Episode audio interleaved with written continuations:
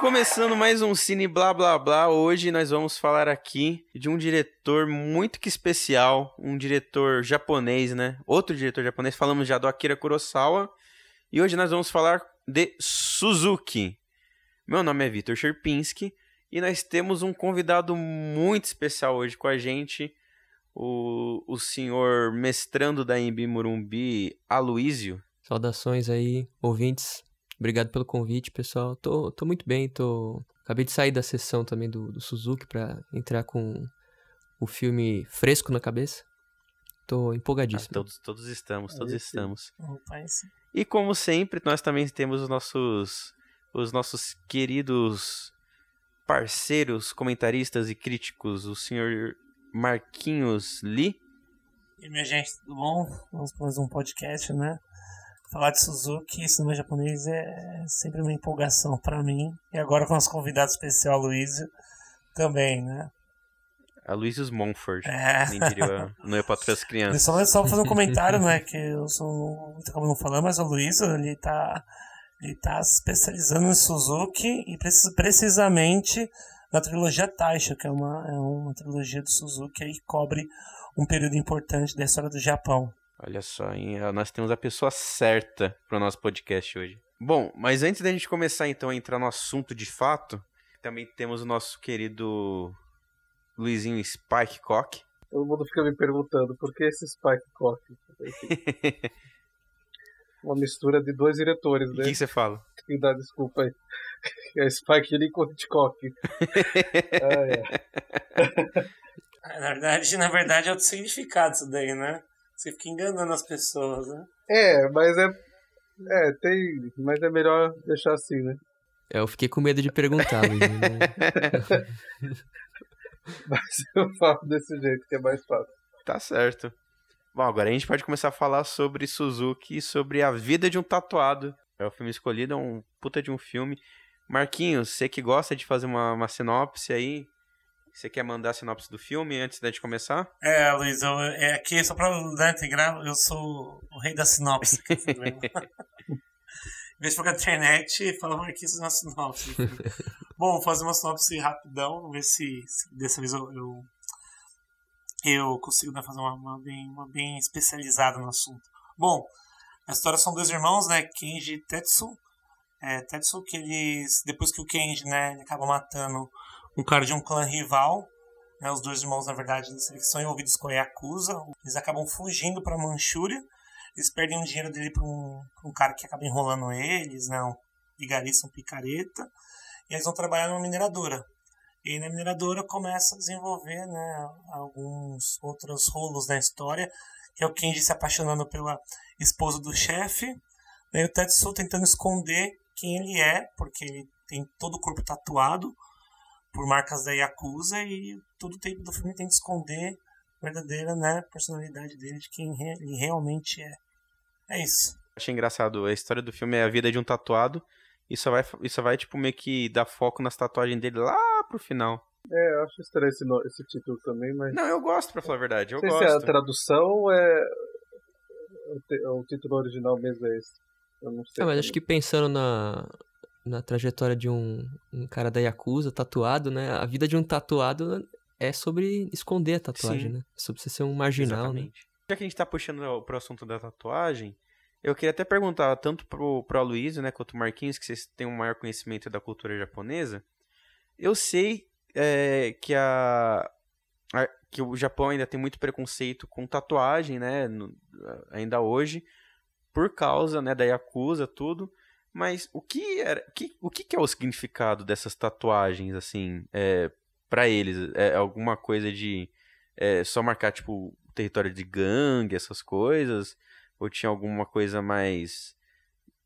Como é que eu falo? Supersticiosa? Rapaz, olha, eu tava, outro dia eu tava na, na Wikipédia, eu tava pesquisando sobre essas é, diferentes máfias que a gente tem no mundo. Tem a máfia Yakuza, a máfia japonesa, né? A máfia chinesa, a máfia Italiana. russa. Aqui no Brasil, a gente, italiana. Aqui no Brasil a gente tem uma espécie de máfia também. E cada um acho que vai ter algum, uma espécie de código, Uhum. né?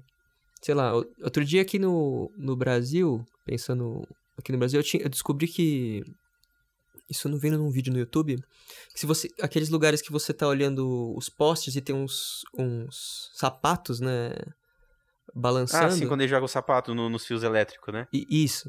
É uma indicação de um, um, um território de, de venda de, de drogas, por exemplo. Aqui, aqui no Brasil, em certos lugares, isso, isso pode ser interpretado como isso. E vem dos Estados Unidos, que seria. Lá não, não necessariamente é ponto de drogas, mas seria assim, uma delimitação de uma. o território de uma gangue. Então, por exemplo, aqui, Uhum. nesse monte de sapato, acaba isso, né? Eu acho que eu penso que a tatuagem pro, pra Yakuza. é, ela serve também como uma demarcação, né? Demarcação de que, de que família você você pertence, né? O, o quão você é, você tá no ranking ali da, da, da gangue da, da Yakuza, né? Uhum. Então acho que representa muito isso, né? E ao mesmo tempo, quanto mais você tem tatuagem, eu acho que mais perigoso você é, né? E além disso é bonito, né? Então fica uma coisa assim, um... Sim, é bem, bem artístico. É, não, a gente acha lindo, né? Porém, eu acho que no O- Japão da época não devia ser A tanto, arte, né? não, a arte de pintar o corpo é alguma coisa comum, é só tem um filme, eu falei do Mizoguchi no começo, tem um filme Mizoguchi chamado Tamara, Cinco, Mu- Cinco Mulheres. O Tamara é um pintor, né, de corpo e pinta as mulheres, né, principalmente a... mulheres trabalhavam em bordéis, as mulheres trabalhavam em bordel e as geixas. Então a pintura do corpo é uma forma tipo, de expressão artística. Dentro da Yakuza, é exatamente isso que o Luiz falou. Só, se não me engano, ele começou a ficar. ho- Hoje em dia não é mais necessário a marcação do corpo para Yakuza. No século XIX, começo do século XX, era necessário. Era meio que obrigatório marcar o corpo se você era da Yakuza. Porque havia uma tradição dos policiais no Japão né, fazerem uma marcação que eles chamavam de bokeh, se não me engano. E essas marcações faziam no corpo do, dos prisioneiros quando eles liberavam. É a ideia, tipo, como se fosse aqui também não marcar, marcar quando, quando, quando alguém que né, cumpriu é, pena no Brasil faz também marcação com tatuagem, né, que normalmente o pessoal usa palhaço, né, antigamente faziam né, palhaço, faca na, fincada numa cobra, tudo isso para simbolizar o que fez dentro da cadeia né, e ser liberado ser reconhecido. Ali no Japão a mesma coisa, então os, os policiais marcavam, eles aderiam às, às marcas no corpo, isso acabou virando uma prática cultural da Yakuza. Aí, eu- como eles falou, é verdade, cada, cada tatuagem assim carregar um pouco de, de, de simbolismo, né, pro grupo, pro clã do qual a pessoa pertencia. Entendi. E ele tem uma tatuagem de um, de um animal, né? Raposa. Comendo alguma coisa agora. É uma raposa. É uma raposa, né? É uma Kurama, né, a raposa. É Kurama, é verdade, isso, é Kurama. Ela tem um símbolo bem, é, bem simbologia bem forte na cultura japonesa, né, nos mitos japoneses. Quem não conhece Kurama, assiste o É, eu fiquei na mesma agora. um pouquinho da... É. O Luiz não conhece o Luiz não manja Gardenia. Deu na mesma pra mim agora. Não adiantou muito informação. É, Luiz, o Luiz, adianta, o Luiz não manja o Ô, Gardenia. Luizinho, você O não... Luiz não, Mas, o, o um Luiz não é uma criança dos anos 90, dos anos 2000, né, Não, Luiz? não é. Já é não, velho. Mas o Luiz já é velho, já. Não sei então- entender nada, mas tudo bem. veterano. Só fugindo agora um pouquinho do, do assunto que estavam da tatuagem, mas pra falar do filme mesmo, né? Sim, sim. Porque, gente, é, tipo, a primeira coisa que eu falo do, do filme, que eu achei genial do, do Suzuki nesse vídeo um tatuado, é que ele começa muito classicista, né? Ele começa muito classicista, um filme, um filme mais clássico, né? Mais voltado pro cinema clássico, bem estruturado. E depois da morte do Kenji, que é o que o Kenji morre e tem aquele Muda tudo, né? faz um rastro de luz vermelha assim, da esquerda para direita, né, para dar essa noção tipo, da, da brutalidade, do sangue.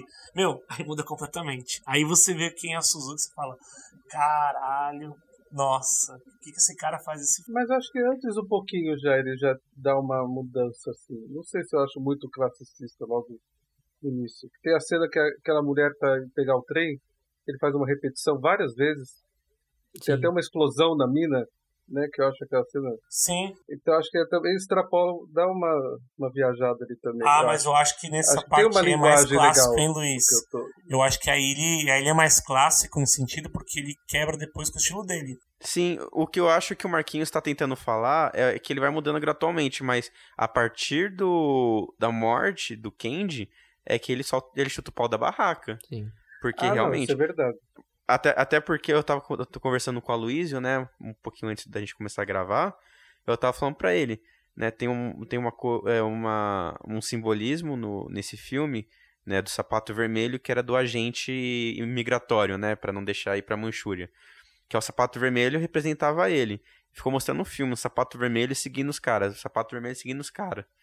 E, e lá pro final Aí, você tem um O trabalho do sapato vermelho é genial. esse então, então, mas assim, se fosse só o sapato vermelho do cara e realmente fosse o, o, o guarda, eu ia falar, hum, é que eu não sou muito fã desse tipo de, de uso de objeto em cena. Porém, o Suzuki, ele catou o que ele fez. Ele pegou quem segue essa tradição e fez um plot twist no final. Que aí você vê que o cara de sapato vermelho, existiam dois. Só que ele só tinha mostrado um. Um é o, é o policial o migratório e o outro era o... Não, não o chefe, né? Era o assistente do chefe, o que contratava, né? Não, não, tem uma hora que aparece que é o chefe, né? O chefe ali da, da menina do mirador ele também usava. Que é o marido da, da mulher Isso, por, isso, isso. com quem o Kenji se apaixona, Isso, né? isso. Eu acho que eu tenho. Uma... Quanto a essa reflexão do, do, do moderno, eu acho que assim. O Suzuki ele é, ele é essencialmente é, moderno. né? Ele é cinema moderno. Começou na década de 60 e tal. Não, em 50 e, 57, né? Mas de 57 a 60 ele era mais, um pouco mais comedido, né? Aí dos 60 ele começa a ficar cada vez mais é, moderno na linguagem, né? E esse filme ele tem uma estrutura é, de quebra, né? De, de montagem, de elipses, né? Que nem vocês já é, mencionaram. Eu acho que o momento que a partir a partir do momento que morre o, o Kenji, né? É, Uhum. Eu sinto que, na verdade, tem uma entrada é, aprofundada no, no numa das referências principais dele, que é o, o teatro kabuki, né? Tradicional. Exatamente. Que aí você Sim. vai pra esse efeito especial de, de fundo vermelho, as mortes ficam muito. é, como é que fala? Teatrais? Teatrais, né? Aquela coisa de morrer com, com os Uhum. braços abertos, fazer uma cara feia. a né? câmera na horizontal, né? Os travelings na horizontal. Tudo né? entra pro, pro, pro palco do, do Kabuki, né? Então acho que ele seria, acho que se moderniza dentro do, da, do próprio cinema dele, né? A partir do, do Kabuki, né? E o que é, e que é engraçado, até tem um, um negócio que eu tava pesquisando no, no Miss, que era uma, uma espécie de coletiva que teve do quando ele veio aqui pro Brasil para apresentar, acho que o Weisen, se eu não me engano. E tava o, o Carlos Seixemba lá, que ele gostava muito do é, do Suzuki, né? E o cara. Ah, tá. Já pensou? O Suzuki É, eu gostava achei muito que fosse do o contrário, do, cara. do, do Hashimba? Mas, mas você tá falando, do- você tá falando do Carlão, né? É, o, Car, é, o Carlão gostava Carlão. muito do Suzuki. É, o Carlão, ele é adorável. E aí o, o, o Carlão chegou e perguntou pro, pro Suzuki, assim, isso, isso falando do Portal da Carne, né? Que tinham quatro personagens de cada um uma cor diferente, né? Que eram as quatro prostitutas, né? E ele perguntou Uhum. assim, ele pegou e falou assim, ah, porque cada cor representa uma coisa, né? Não é, não é isso, Suzuki? É o Suzuki, não, não é nada disso, não. É... Ele ficava sempre dando uns cortes, assim, né? E aí ele perguntou pro, pro Suzuki mais uma vez, assim, né? O que, o que te influencia é é a pintura japonesa, né? Você é um cara que estudou muita pintura. Aí o Suzuki, não, não, não. O que, que me influencia é o teatro. ele, ele é meio sem vergonha, assim, nas entrevistas. Ele sempre gosta de, de como é que fala? Pegar o entrevistador e, Alô pra e ele. dar uma rasteira no cara. Mas, de fato, se você assistir os filmes do Suzuki, você, você vê muito teatro, né? Você vê uma energia de teatro. E de Sim. pintura também, com certeza, né? Mas Sim. é, ali, assim, a partir daquele momento do que o Kenji morre, realmente vira teatro, né? Aquela coisa do, do combate de espadas, né? Ele, ele tem uma movimentação de, é, de samurai também, sabe? Essa coisa de... Exatamente, bem elegante, né? Exatamente. Muito bem executada, muito bem elegante. A hora que ele, a hora que ele explicou que naquele, na verdade ele tá saindo, é ele- meu, essa parte é genial, né? Porque como eu falei, ele, ele, ele traz o, o filme inteiro tem um certo realismo, né? Ele traz essa- mais cinema clássico, trabalha mais com realismo. A partir do que o Kenji morre, ele tá, ele, ele, ele tá lá dentro com, com o Kenji, né? Ele tá ajoelhado, aí levanta, o pessoal se ajoelha, tudo muito bem orquestrado, né? Muito bem ritmizado. A hora que o pessoal senta no som, ajoelha e levanta, pronto, ele joga o kimono preto para trás, tá já com o kimono branco. E aquele fundo vermelho, né? Uhum. No escuro, ele sai correndo, já corta para um outro, né? Um cara avisar é, a, gangue rival, né, o clã rival, sobre a, a que, que tá indo né, atrás dos caras. E depois ele vem o, um dos personagens para entregar uma espada para ele. nessa cena. E é o combate, é- você vê que é muito teatral, isso não é. Isso é completamente diferente, por exemplo, você pegar os filmes de Shambara, pegar Kurosawa, ou pegar Kikahashi Okamoto, ou Kobayashi, onde o duelo de espada ele é mais rea- realista. Né, porque ali você tem samurais é, lutando, né? E os confrontos são realistas. Esse do, do, do Suzuki, né? A Vida de Tatuado, é como o, Luiz mesmo disse.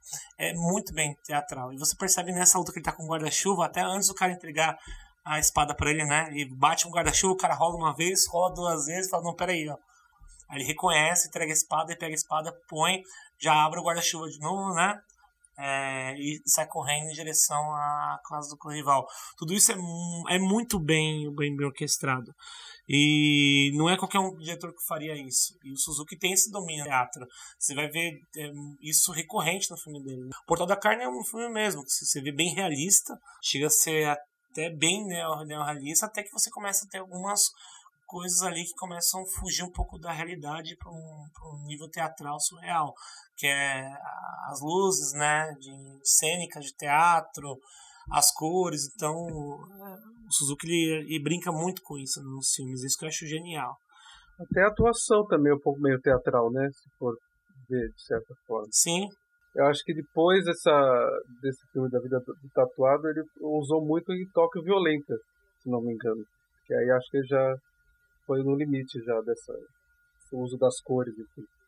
Não sei. Eu acho que foi depois, né? Tóquio Violenta. Marquinhos, você que entende mais. É o Marquinhos e a Luísio. Eu não entendo de datas, eu tenho que sempre checar o IMDB. Mas eu acho que. Mas eu acho que veio depois, não veio? Tóquio Violenta é de 66, é um ano depois. É, então, um ano depois já foi mais ousado, eu acho. Não, com certeza. O, o, no Tóquio Violento ele tá. É, tá. Ele começa a, a, a- Como é que fala? A estressar um pouco os produtores, sabe? Aí quando ele chega em 67 com. 67 com Marca do Assassino, é, é aí que ele é demitido. Os caras falam, não, não tem, não tem jeito, você tá, você tá maluco, você tá fazendo umas coisas aí que não, não tem nada a ver com, com nada. e- e- aí demite o cara, fala que o cara é, é ruim, né? Que ele era. É que fala? Que ele fazia filmes que não, não davam dinheiro e que ninguém entendia. Ele tem essa fase daqui de começa. Juventude da Besta já vem algumas algumas coisas surreais no filme dele, né? Alguns elementos que vai fazer marca do, do filme, dos filmes, né? Filmes, filmes na verdade que, que chegam a vir, né? Os são predecessores, que é a a, a, a Juventude da Besta, depois tem o Portal da Carne, aí tem é, o Desejo Tatuado, né? Aí tem o Toque Violenta e a Marca do Assassino. Se não me engano, a Marca do Assassino é a Marca do Assassino depois. Ah, então Portal é depois desse filme? O Portal da Carne? É. O Portal da Carne é antes. É antes, né? Um ano, um Ah, ano tá, antes. tá. Ele fez tudo sequência. 63, Juventude da Besta. 64, Portal da Carne. 65, Vida de Tatuado. 66, Tóquio Violenta. Cara, o cara só fez obra-prima em todos os anos, né? É de complicado. o- o negócio. 63 a 67 o cara é destruidor, assim. Agora eu vou te dizer, se você assistir de 56 até 60, é- ele é meio cansativo, viu, Suzuki? Ele faz uns filmes bem mais ou menos, assim. Ele vai começar a botar as mangas pra Usar fora mais. mesmo é, na década 60. de 60, é. E aí depois ele só fica E aí, excelente. quem te né? gosta, né? O que ele faz ali com. O que ele faz com. Quem já falou, né? Ação cênica, com o uso das cores é genial, né? É, su- é de outro mundo.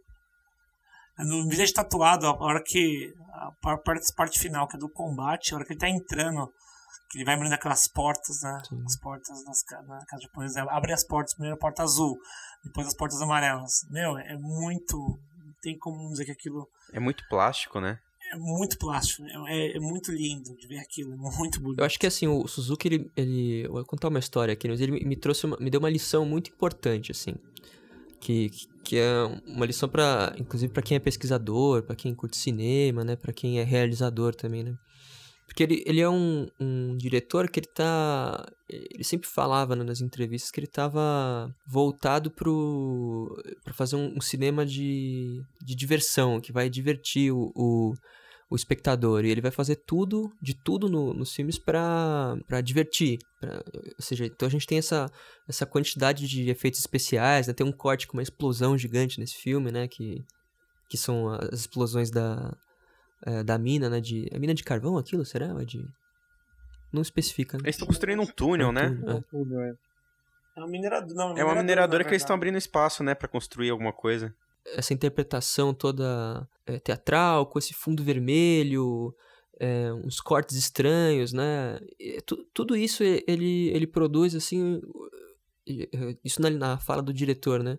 Com a vontade de, de entreter o, o seu público, né? Eu acho que a, a gente, como pesquisador ou como é, uma pessoa que está assistindo, às vezes vai assistir aquilo e não consegue compreender e fica assim, mano, que porra que tá acontecendo aqui nesse filme, né? Esse, essas, essas coisas estranhas acontecendo. E aí a gente fica querendo é, botar sentido, às vezes, né? Então, no caso do. Por exemplo, do história de uma prostituta que. Ou, ou até mesmo desse filme, né? Que tem é, elementos de. é, na direção de arte que, que podem dar a gente a entender alguma coisa. Claro que pode dar a entender que é aquilo e, e é uma interpretação válida. Mas ao mesmo tempo não é. Ao mesmo tempo é, é diversão, ao mesmo tempo é, é, é cinema, né? Você tá falando disso, acho que casa muito com uma história que, o, que, a, que a Cristininha, a Cristina Amaral, ela falou pra mim do Tonati, do, do Bang Bang. Hum. Não sei se ela chegou a falar pra vocês já. Não. Né, que teve uma vez que eu tava conversando com ela, né? Ela falou que a gente tava conversando justamente isso, né? Desse, desse simbolismo, né? Exacerbado, né? Os signos do cinema. Que é tipo, nossa, que, é que nem você falou, né? Ah, as minas, as minas do Portal da Carne, cada cor re- representa tal coisa, né? Tipo, Suzuki não. É só porque, tipo, a cor dela é essa, entendeu? Não tem nenhum significado.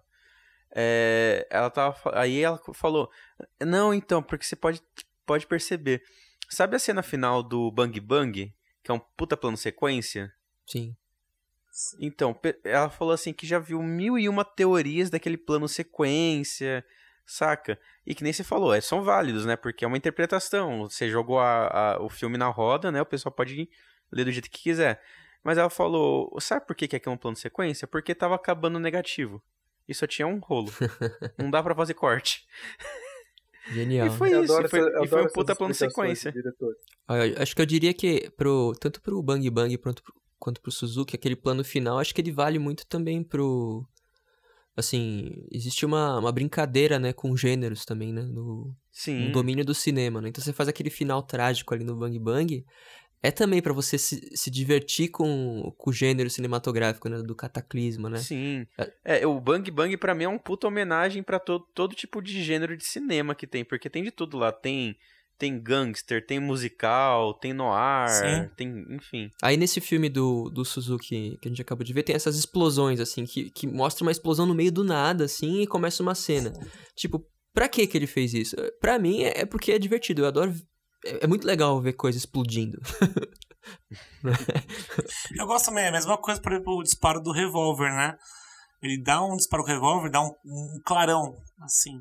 O disparo do revólver fica dando um clarão com o disparo do revólver. Então, isso, esse estilo dele, é, ele faz cinema pra realmente se divertir, mas você vê ali que tem muita coisa moderna. Eu vejo, por exemplo, isso de cores bem forte, a maneira como ele trabalha com a luz, eu vejo muito dessa parte no, ar- no argento também. No argento tem bastante isso do uso de cor Uhum. nessas explosões. Agora, é, tá ali influenciando um ao outro, né? O próprio Suzuki tem influenciado o Argento nessa parte, ainda mais com lidar com, com cenas que, que não trabalham dentro do realismo, né?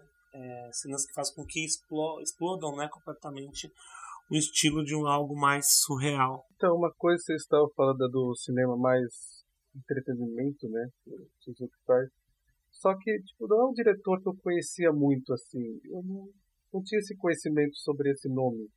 Sabe? Ele surgiu muito tarde na minha vida cinéfila, assim. Eu não sei se é um diretor muito conhecido, ele foi demorar para ser conhecido ao longo do tempo. Eu já ouvi falar muito que ele é muito subestimado. Sim. Quando se pensa em cinema japonês, os primeiros nomes que as pessoas falam é o Mizoguchi, o Kurosawa, o Ozu, né? Aí.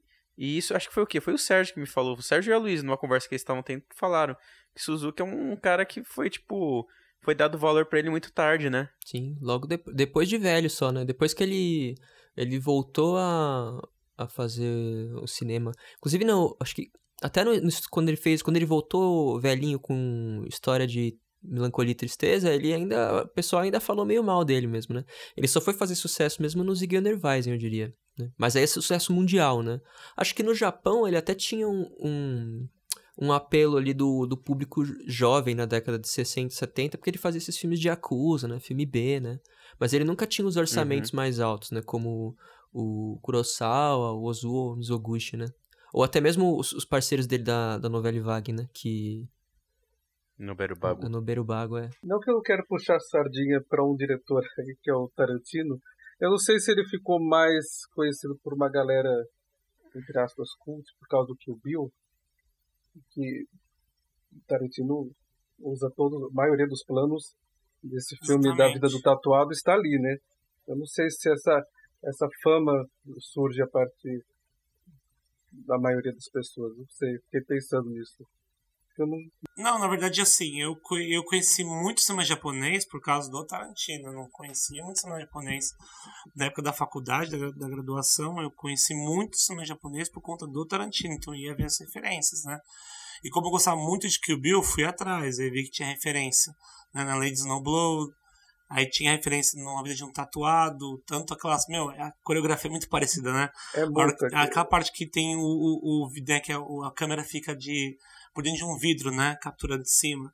Tem a mesma tem a mesma mesmo plano, né, da, da Beatriz enfrentando, se não me engano, a Gogo, que é aquela mina com O Yubari, uma né? corrente, com aquela bola de, de Gogo, é, com aquilo lá meio com corrente, aquela bola de metal. Então tem uma hora que ela tá parada e a câmera pega de baixo também. Da mesma, da mesma ideia da vida de um tatuado também, antes do confronto com aquele cara, né, com um dos chefes do clã, com a lança. E aí, ambas as lutas têm essa, essa câmera que é tipo um plano muito, assim, muito chocante, né? Até mesmo pra época. Você pegar de, sabe, de dentro do, do solo, basicamente. Né? Ele tá um vídeo, mas dentro do solo, pra cima. E aí tem outra que ah, também na, na luta, né? Enquanto ele, ele rola ali, ele põe a espada pra se defender, chega, acho que tem 8, 10 caras que vão dar a espadada nele pra cortar ele no meio, ele põe a espada e se protege. Né? Depois ele consegue é, é, replicar a espada e, e dispersar os caras. Tem a mesma coisa também no Kill Bill, então muita coisa ali, é claro que é referência à vida de um tatuado, e foi o que me fez aproximar do Suzuki. Eu fui conhecer a vida de um tatuado por causa do Kill Bill Tarantino. Então, é, nesse caso, é, o filme ele, ele ajudou bastante né, a trazer esse lado pra gente conhecer o cinema oriental. Né? Uhum. Mas pra mim, tem muito. É, ó, isso. pra mim, eu, eu penso assim, o, o Tarantino com certeza, né? E acho que uma outra linha que, que, que, que eu diria que é uma entrada pro cinema japonês, que não, não tão, como é que fala, diretamente, mas acho que é o de- a animação japonesa, né? Você vai assistir o, Os animes, né? o, a- o Uhum. anime, você, você enxerga, por exemplo, Ozu, né, na, na decupagem, em muitos, muitos, muitos animes. Você vai, você vai enxergar os- as, as cenas fantásticas dos filmes do, do Kurosawa, ou até mesmo no, né, pensei agora, por exemplo, no Samurai X, né, ou no Samurai Champloo, né. Você tem ali Kihashi Okamoto, assim, muitas cenas, né.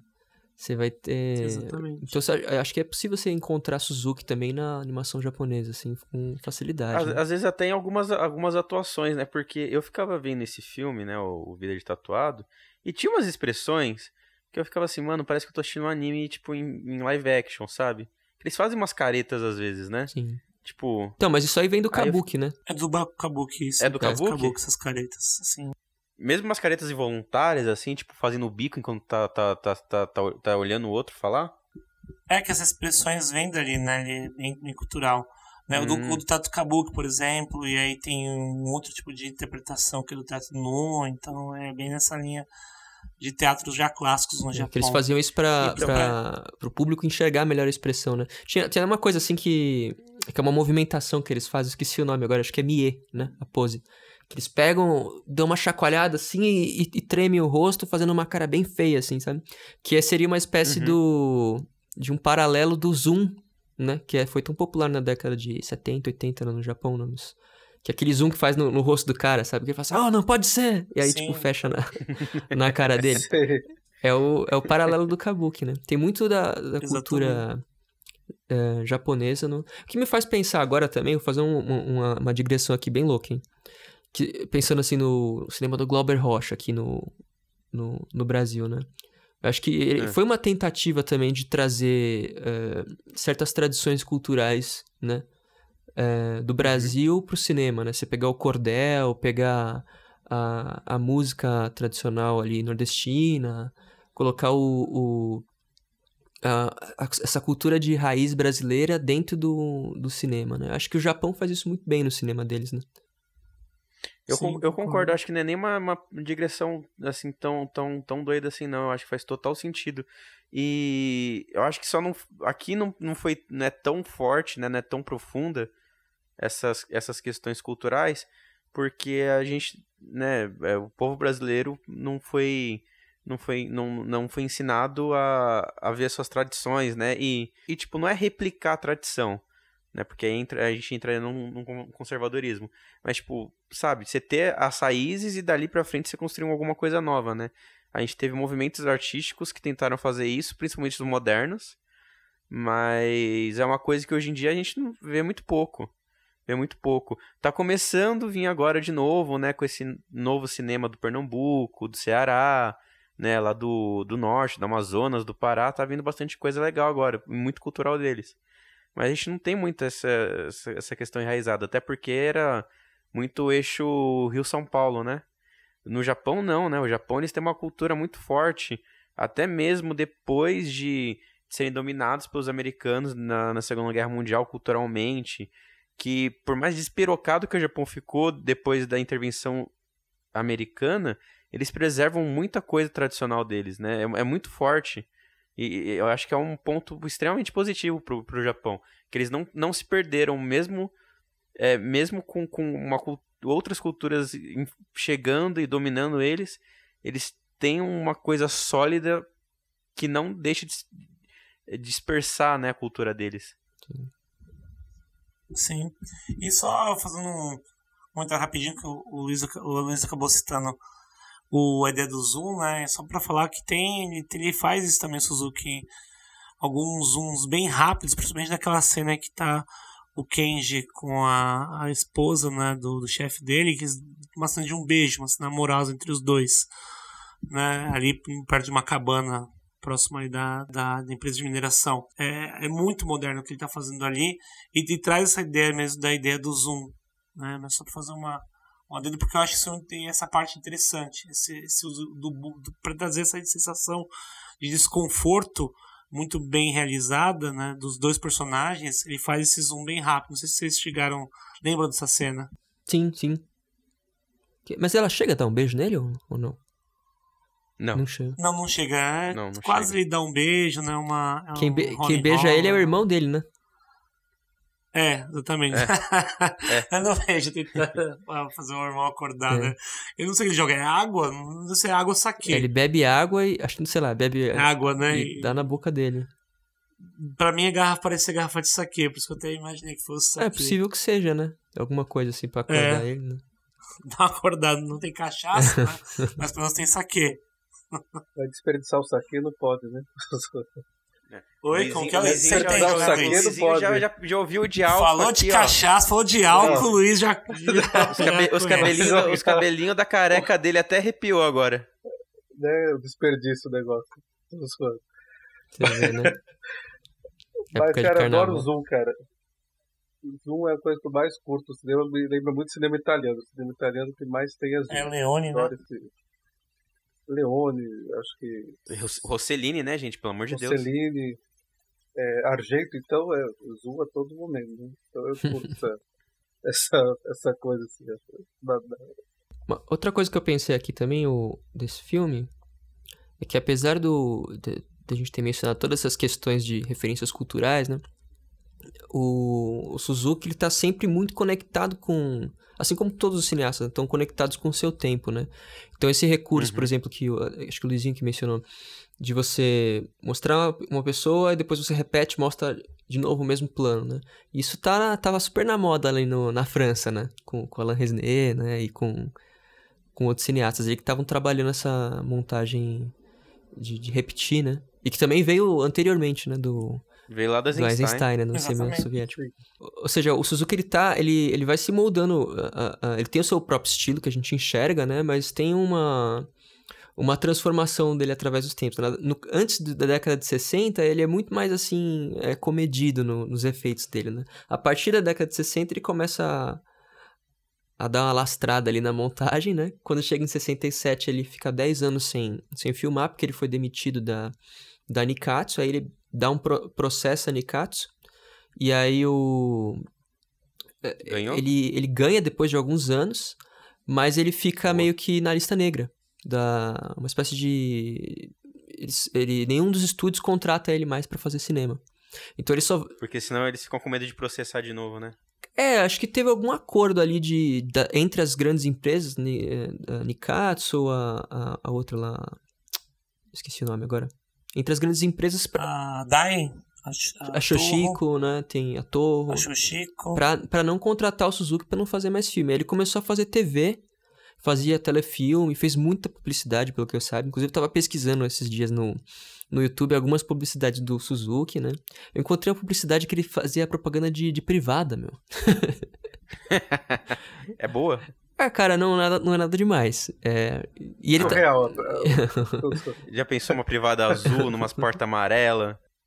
Ele, ele, também escrevia poema, é, tinha alguns livros ali. Acho que ele chegou a. Não sei se ele chegou a dar aula. É, ele também foi ator, fez bastante filme como, como ator.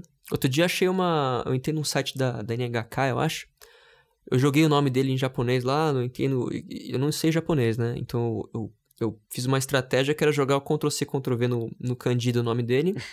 jogar no Google Tradutor, é, traduzir o site, né? E ir pesquisando. Né? Encontrei, tipo assim, uma espécie de novela em que ele tá tá ele assim, velhinho, com uma senhora, ele começa a conversar com ela. Não tava entendendo nada, mas eu achei curioso, né? Que um cara é, interpretou em tantos filmes, né? E aí, já chegando na década de 80, com a 70, né? Com a trilogia Tash e tal, começa a vir essa moda do, do maneirismo, né? E aí ele vai ficando cada vez mais maneirista, né? Tipo assim, o, o, o professor, o crítico Sérgio Alpendre, né?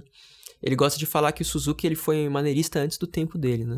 Que faz sentido, mas ao mesmo tempo eu penso que esse, esse maneirismo vem muito do dessa cultura do, do kabuki, né? Então não, eu diria assim, antes da, do, do cinema é, maneirista, ele foi ele pegou essa influência do, do kabuki, né? Mas assim, quando ele chega na década de 80, você vai enxergar é, é, muita, muita semelhança entre outros diretores, assim, maneiristas da, da época, né? Que é muito louco, né? Pensando. Sim, ele tá falando do, do, do maneirista e todo esse processo com ele. Eu tô pensando no Pistol Opera. Que é aquele filme, então ele extrapolou tudo, né? Não tava nem aí com nada, mas eu vou fazer esse, esse filme, porque é uma mistura surreal com tudo. Ele chutou o pau da barraca ali. Sim total, né? No, no Pistol Opera. Ah, Pistol Opera ele chuta o pau. Ali fala, ah, caguei pra tudo, né? Vou fazer esse negócio aqui. Que é uma brisa o negócio, né? Eu pensei. E aí eu acho que não sei se teve processo, não teve. Enfim. Mas eu acho que já tá bem velhinho já também. Não, essa fase do. do... Depois de história de, de melancolia e tristeza, o cinema também começa a entrar numa coisa do, do cinema independente, né? Então a, a, o Sim. sistema de estúdio cai, né? Então ele vai eh, realizar seus filmes de forma independente, né? Exatamente, não, não só ele, né? Ele, o próprio Shima, o Kobayashi vão tentando circular um pouco da, das indústrias, né? No, dentro do, do Japão que é faz parte da, da novela Wagner, né? Toda essa, essa onda e aí pega no Berubago de jeito e, eles tentam puxar mais para o cinema independente. Só que dentro do Japão, né, esse, esse cinema, mesmo, mesmo, mesmo sendo independente, você acaba se associando a algum distribuidor, alguma empresa, né? Inclusive, tem uma história interessante do, é, do, do Weisen, né? Que foi o filme que levou ele para para o Festival de Veneza, né? Ele ganhou o prêmio, né? Não sei se ele ganhou o melhor filme ou ficou em... Sei lá, não, foi o melhor filme. Ele ganhou do Kagemusha, na época, do, do Kurosawa, né? Como como melhor filme, assim. E foi aí que ele começou a estourar, né? Caralho. Mas é interessante porque ele, ele teve um problema que ele... Ele não estava conseguindo achar ninguém para ajudar ele, né? Ele conheceu um produtor, que era um produtor de teatro, que é o... Acho que é Daie, alguma coisa... Não lembro agora. E o cara, ele realizava um, é, peças de teatro, mas também fazia alguns filmes independentes. Inclusive, ele, tinha, ele fez bastante... É, produziu bastante filme de um um diretor que não me lembro o nome, mas era filmes de esquerda, bastante comunista tal, que não era muito popular no Japão isso, sabe? E, e aí ele foi, foi se aproximando do, do Suzuki e ele, eles resolveram fazer essa parceria pro para produzir o, o Weizen, né? Só que aí teve esse problema da distribuidora, né? Que ninguém, ele, o Suzuki não queria, não tava, não sei se não queria, não estava conseguindo ter um, um, bom acordo com a distribuidora, né? Porque era, acaba assim, deixando todo o processo mais caro, né? Então esse produtor pegou e criou uma espécie de teatro inflável. que ele pegava o, um, bagulho assim, sei lá, não sei como era. Eu, tô, eu procurei foto, não encontrei ainda. Encontrei uma foto que parece que é, mas não, acho que, que, não chega a ser. Mas seria um, um, espaço que ele, ele inflava lá e botava umas cadeiras e reproduzia os filmes na, nesse teatro inflável, né? No meio da rua. então, é um cinema portátil. É, um cinema portátil. É. E, e foi aí que ele conseguiu exibir o, o filme dele para as pessoas. Eu acho que no, no Kagerosa ele também utilizou o, esse teatro inflável. E acho que no UMED já. Ou no. Ou, ou foi distribuído, não, não lembro agora, mas uh, foi, foi muito importante esse teatro inflável para ele conseguir apoio, assim, depois, né? Dos, de tanto de fãs quanto críticos e da, da indústria de, de festivais, né? Então, enfim, eu fico pensando aqui, eu, quando, eu, quando eu penso nessa história, eu fico assim, puxa, será que eu devia é, comprar alguma barraca inflável e reproduzir, reproduzir filmes, né? Curtas-metragens dos amigos. que, tá aqui Vamos no Brasil, né? Vamos aí. É o novo Suzuki, né? Suzuki de brasileiro, né? Suzuki Tupinambá. Mas se, hoje em dia precisa de, de alvará, né? A gente ia ter que bater lá na SP Cine, né? Falar, ó, oh, seguinte, posso botar meu teatro inflável aí pra... Aqui, cara, a gente, a gente faz um esquema mais moderno, porque naquela época não existia prédio. Mano, pega um projetor legalzinho e se projeta no prédio. Não tinha prédio naquela época. é, de, se fazer umas exibições de noite, né? Já vi isso na Ruanda também, né? É, então, eu já vi, já vi vários fora Bolsonaro não escritos nos prédios, hum. mano. Por que não tem lá um Suzuquinho passando? Já pensou? Só que a questão do, de Nossa. exibir num prédio, assim, imagina, você tá é, das 7 até as 10 da noite, né? Porque 10 da noite tem a lei do psil, né? Se você uhum. for exibir um filme na rua, das 7 às 10 é a, é a hora de voltar para casa. Aí você fica aquele trânsito maldito, né? E aí você perde o som, né? Então, é, enfim, é, é, uma, é, uma, questão, é. cara. O Suzuki, ele, ele, Eu não sei como funcionava aquele teatro fly. Eu não imagino como deve ser o som naquilo. De repente ele, ele ia num parque, né? Ou em alguma. É, ou não, às vezes também ele cagava pro som. Né? Cagava pro som. Ah. Inclusive é uma. Pô, mano, mas já pensou, já pensou você tá no trânsito de São Paulo, todo emburrado, aí você olha pro lado, tá tipo passando um coroçal, assim, tipo, na lata. Mano, nossa, desliga já, o carro e fico lá. Já desce, né? É, não, desliga o carro e fico lá, fica aproveitando o trânsito. Isso é interessantíssimo, mas é difícil mesmo rolar aqui, é. né? Ah, com certeza. Ah, tinha uma época que, ah, durante a virada cultural, eles estavam reproduzindo uns filmes no MASP, né? Era bem legal você você colava, tava em frente à Avenida Paulista, tudo bem, o som ele dava uma cagada, mas era legal assistir filme lá. Foi bem bacana. Mas tem ainda, né? Tem ainda, né? Tem, tem na mostra, tem na, na mostra ah, tem, mas, mostra, é, não, é, mas é no vão do MASP. Eles meio que criam uma salinha de cinema lá no vão para fazer isso. Não é projetado no MASP. Inclusive, né, aqui no Brasil a gente teve essa uma amostra do Suzuki, né, que foi Sim. Acho que acabou dia, né? dia 21, né? Exato. Do, do mês passado, acho. Mas foi sensacional. É, e tanto que a nossa, a nossa conversa aqui era para justamente homenagear essa, essa mostra, mas infelizmente, né, por devido ao Oscar e, e outros lançamentos, né, acabou postergando um pouco o episódio de hoje, mas é uma aqui também já para constar essa homenagem mesmo, Luiz teve essa mostra do, no, no MIS, né? Que foi. MIS não, perdão. No IMIS.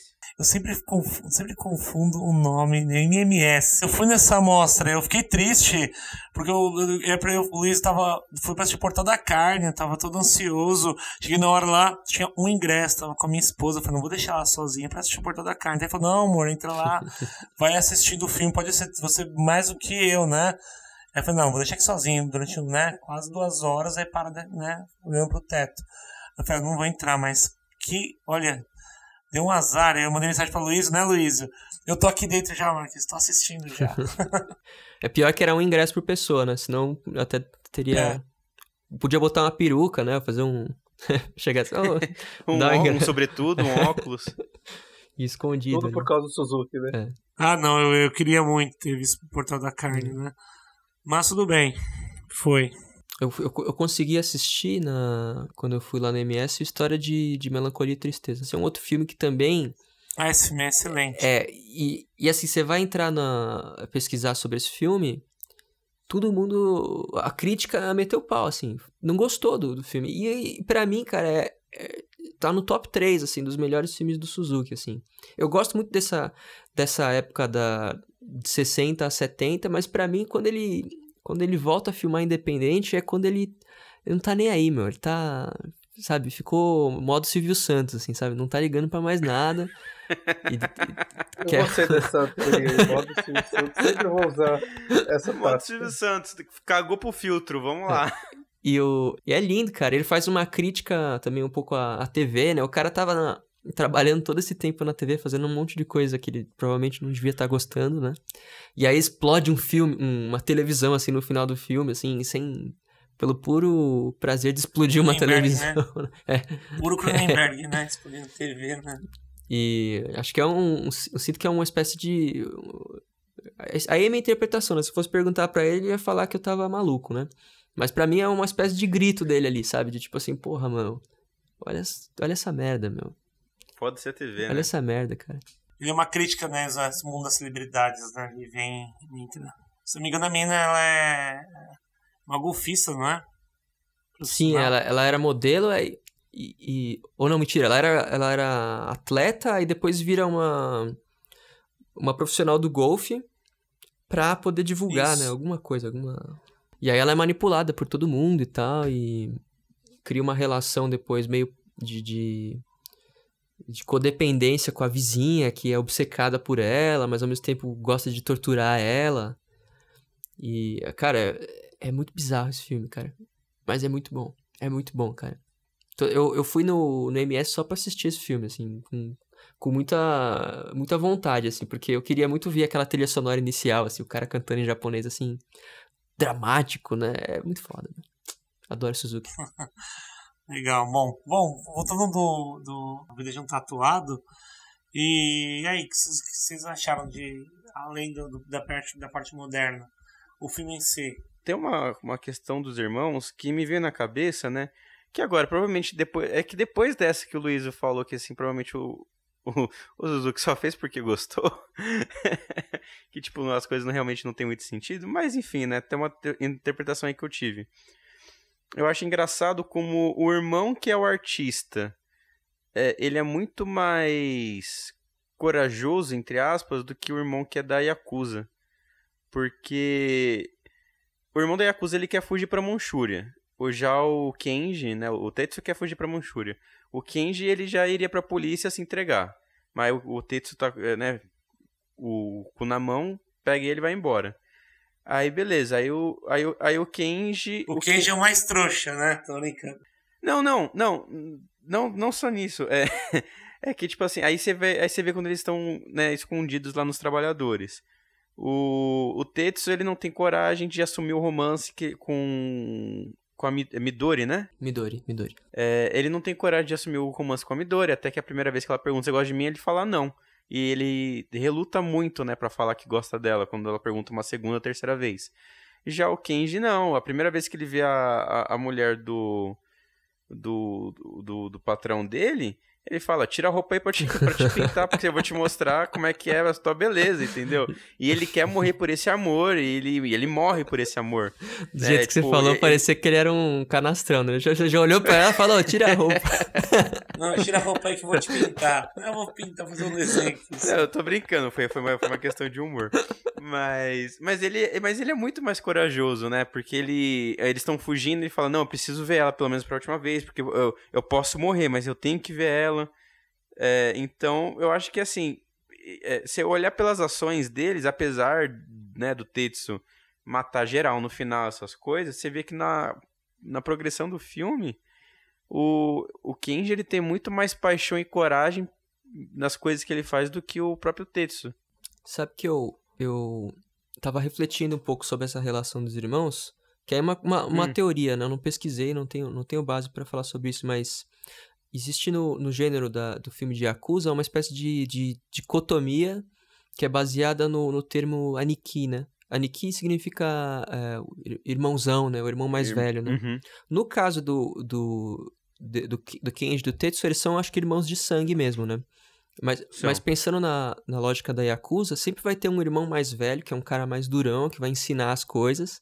E tem o, o irmão mais novo, que tá indo sempre atrás, né? De, de querer aprender, que ama muito o irmão mais velho. Então tem uma, uma espécie de, de relação, assim, amorosa muito intensa entre, entre, entre esses irmãos, né? O irmão mais velho quer proteger, ele é durão, mas ao mesmo tempo ele vai bater em todo mundo e vai ser cruel com todo mundo, menos com o irmão mais mais, mais novo, novo, né? Ele é. vai ser assim, vai ele, ele tem uma, uma hora que ele bate no. no né, o, o Tetsu bate no Kenji, né? O Kenji olha para ele assim, tipo, meu.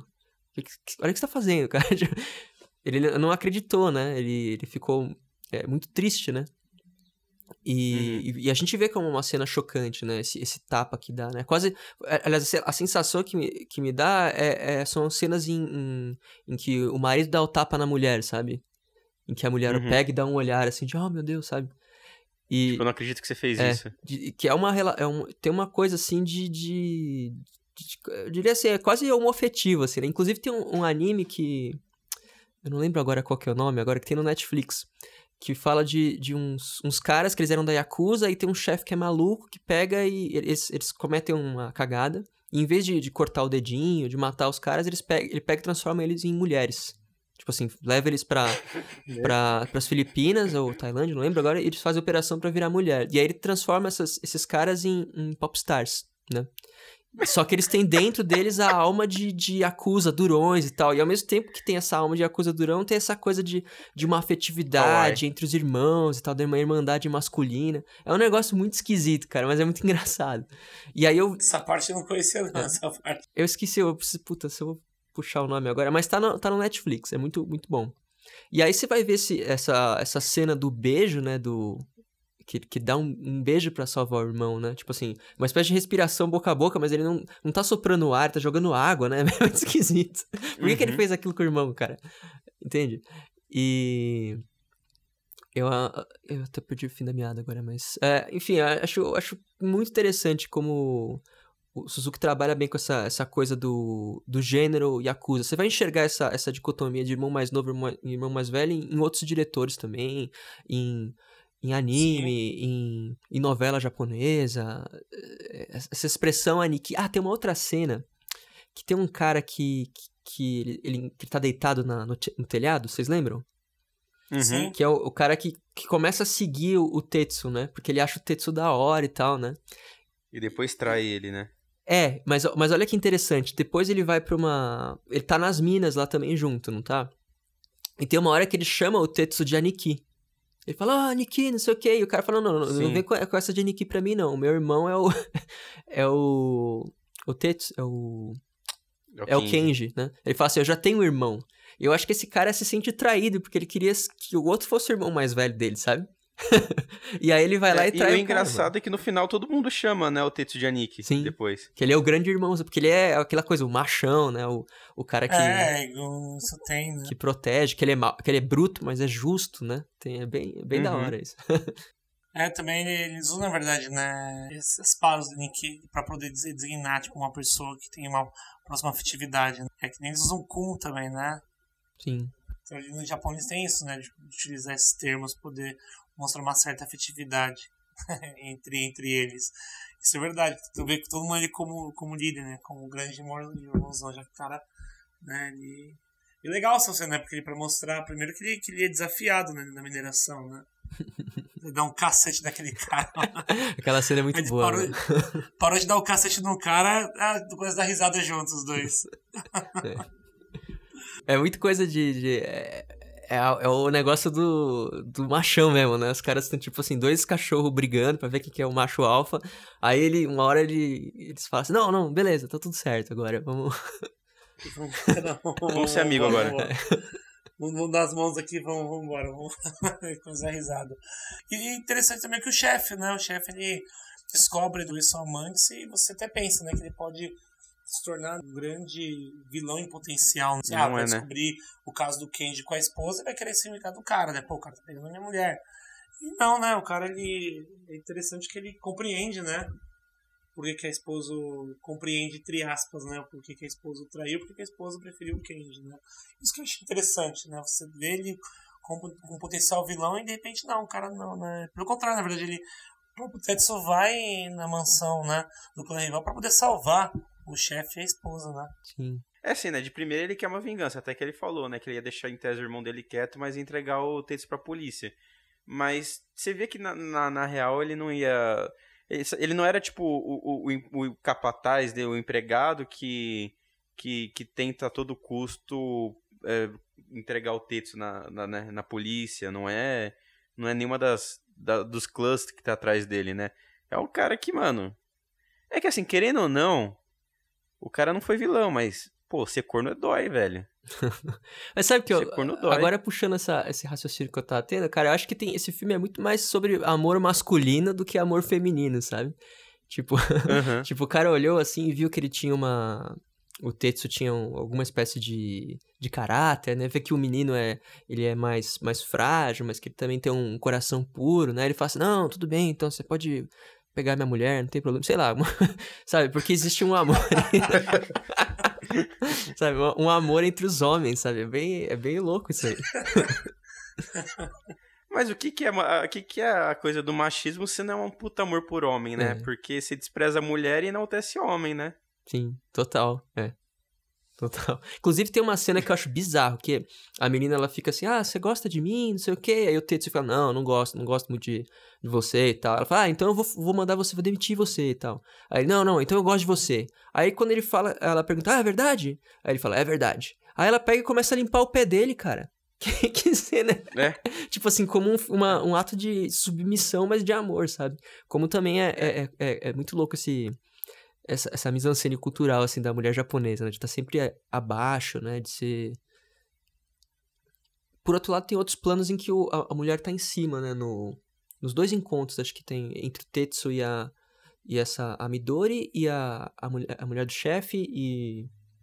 E o Kenji, e o Kenji né? lá tá meio que em cima, né? Acho que tem uma coisa meio materna, sei lá, de mãe, né? Não sei, eu... Tem, nossa, o, o, Suzuki tava dando uma de Freud também aí. Tem, total, mano. É a própria, a própria estátua, né, que o... Estátua não, não é estátua, na verdade. É, é como se uma estátua que o próprio Cage tá fazendo, né, ele mesmo. A tá... escultura, né? Escultura, né, está, ele tá mesmo está desenhando a escultura ali. E ela tem um... traz um... algo, né, matriarcal, assim, né, pela escultura. Isso também pode ter alguma influência, não sei.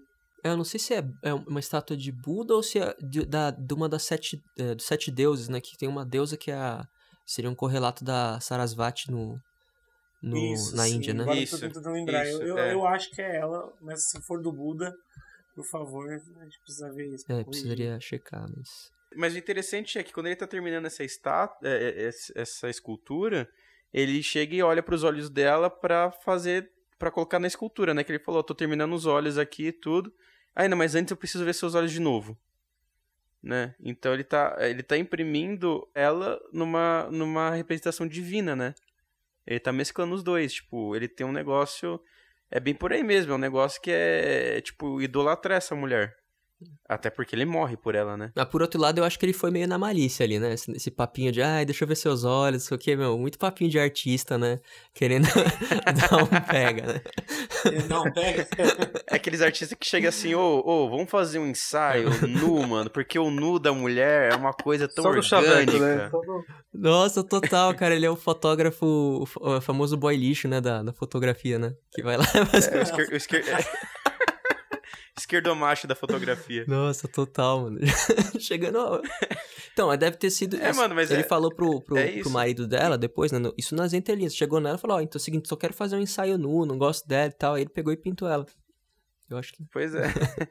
Esse negócio aí dos olhos foi quase pra tascar um beijo. Só não tascou o beijo porque o cara apareceu no meio. É, porque a mulher também teve um negócio, né? Pegou e falou: Não, não vou.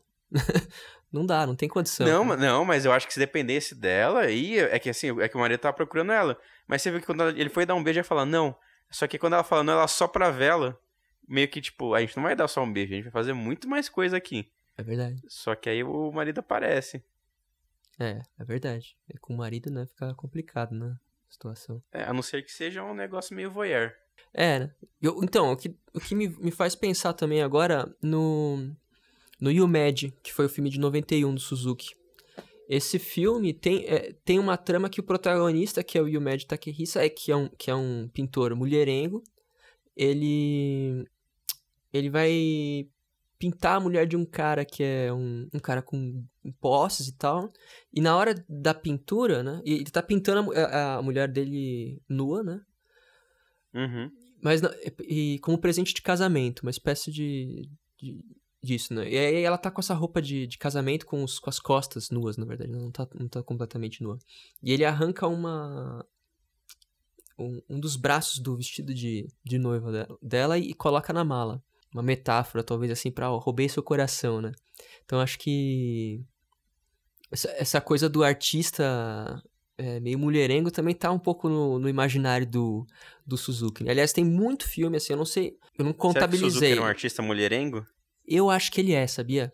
E, inclusive, a Lucia Najib perguntou para ele no, no livro da novela Vague, né? Perguntou assim, ah, por acaso você gosta de, de beijar mulheres e tal? ele respondeu Nossa, assim, pergunta, ah, eu, prefiro, né? eu, prefiro não responder isso. Mas eu acho que ele devia ser mulherengo. Você é velho safado, com certeza. Mas tem assim. Ele tem cara de mestre Kami, mano. Tem, tem. Tem total, né? Esse big, a barbinha dele, né? E to, assim. Tem cara de mestre Kami mesmo. Eu não sei se estão todos, mas assim, meu, 80% com certeza posso garantir que são. Tem sempre um personagem que é um artista. Seja um pintor, cantor. É muito louco isso, né? Deve, deve ter uma. Ele deve de alguma forma se espelhar em alguma coisa ali, né? Mas não dá pra saber. Uhum. Bom, eu acho que a gente já tá gravando aqui, já tem um tempinho já, já acho que passamos de uma hora a gente já pode dar um encerramento para esse filme, né? Para esse episódio.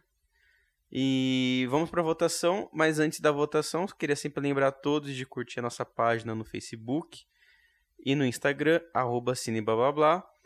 Também temos a nossa página no YouTube, cineblablabla. Então curte a gente, segue, se inscreve no canal, que sempre tem coisa nova, sempre tem curiosidade, sempre tem notícia. É, os episódios são, são disponibilizados na íntegra no YouTube, caso alguém não, né, não, não consiga pagar algum serviço de stream. Então, né, se inscrevam e curtam, nos sigam em todas as redes sociais, para você poder acompanhar a gente da melhor maneira. E vamos para a classificação do filme. É... Lembrando sempre que a nossa classificação é a seguinte: Blé é quando o filme é péssimo, um Blá é o filme é ruim, Dois Blas, o filme é, é bom, não é tudo isso, é um regular, é ok. Blá blá blá, né? Três Blas, ele é um filme ótimo. E Cine Blá Blá Blá é obra-prima. E como, né, a gente tá com o nosso convidado Aloysio, Luiz Monfort, por favor, a sua nota. Putz, eu tava esperando que alguém fizesse primeiro pra, pra me não, basear. Não, não, você é o convidado, você é o convidado. Você é o convidado, você tem que levar primeiro. Atenção. Ah, rapaz, ah, porque o que acontece? Eu, eu, eu tô num certo rigor com o Suzuki, sabe? De tipo assim, é. É, eu, eu, conto a nota dele com, com base na filmografia dele, né? E eu acho que uhum. eu, eu daria. Eu não sei, cara. Eu não tenho coragem de dar menos que Cine Blá Blá Blá, mas ao mesmo tempo é isso, cara. Eu acho que eu, eu, eu não tenho, eu não tenho como, como criticá-lo ainda. Eu, eu tô. É cine blá blá blá mesmo. Tá. É cine blá blá, é cine blá, blá, blá. É a nota máxima. Sabia. Bom, Luizinho, qual que é a sua nota? Vou plagiar o seu Luiz aí. Também o cine. Certeza. Não cine tem blá como. blá blá? É, não tem como. Eu gosto bastante. Obra-prima, né?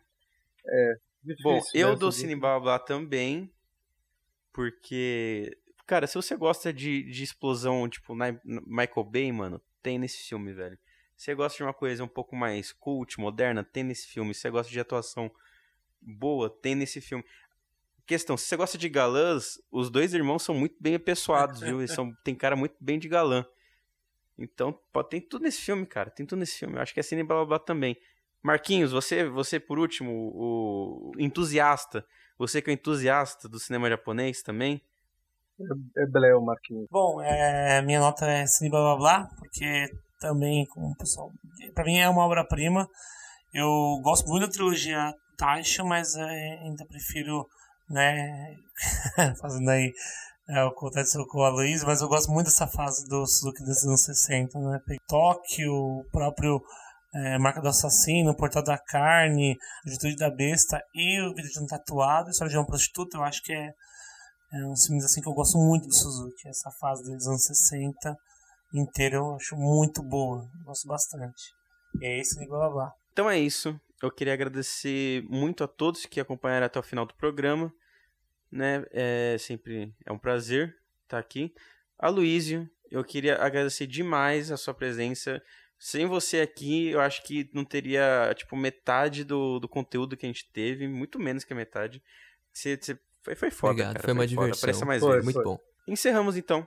É isso, galera. Beijos até semana que vem. Tchau. Tchau, tchau. falou.